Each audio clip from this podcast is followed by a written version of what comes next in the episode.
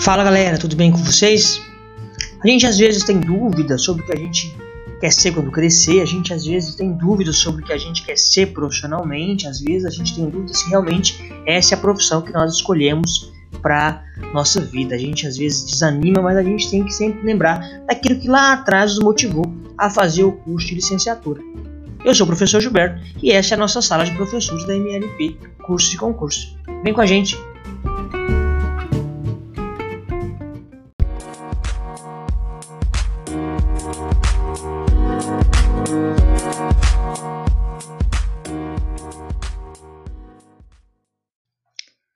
E aí, professor, tudo bem com você? Boa tarde, boa noite, bom dia, dependendo do horário que está nos ouvindo. Nosso episódio de hoje vai trabalhar sobre um pouquinho da importância da legislação educacional no nosso papel enquanto professor de educação básica ou do ensino superior.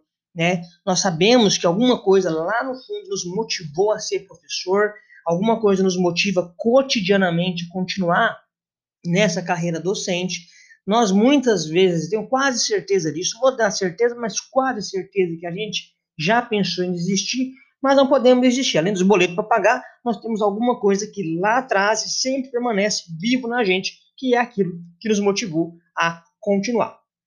E se nós formos numerar a quantidade de desafios que a gente superou ao longo da nossa carreira, a gente pode ficar aqui horas e horas e horas falando. São coisas bobas que a gente costuma dizer, coisas bobas que a gente começa a pensar. Mas o nosso desafio é cotidiano. O nosso trabalho enquanto professor é cotidiano. A gente está numa situação, às vezes, de desafio, uma situação, às vezes, constrangedora, uma situação que exige tomada de decisão.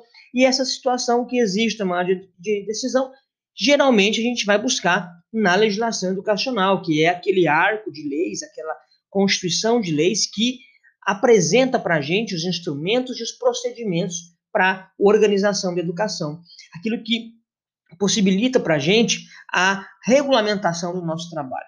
A legislação educacional é fundamental porque ela traz um conceito e um conjunto de preceitos legais sobre a educação, que é o nosso trabalho.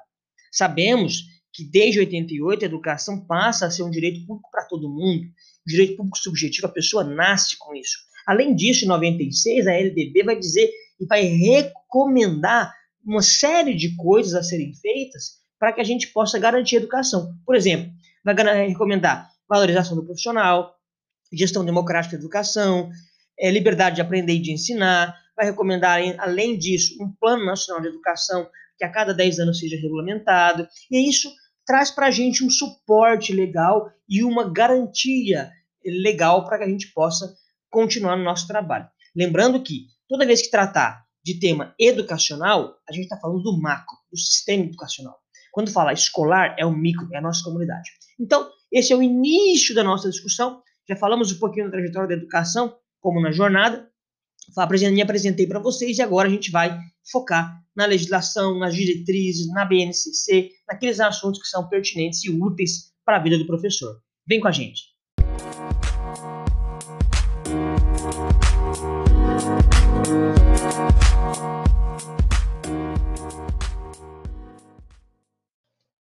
MLP Cursos e Concursos, sua melhor escolha.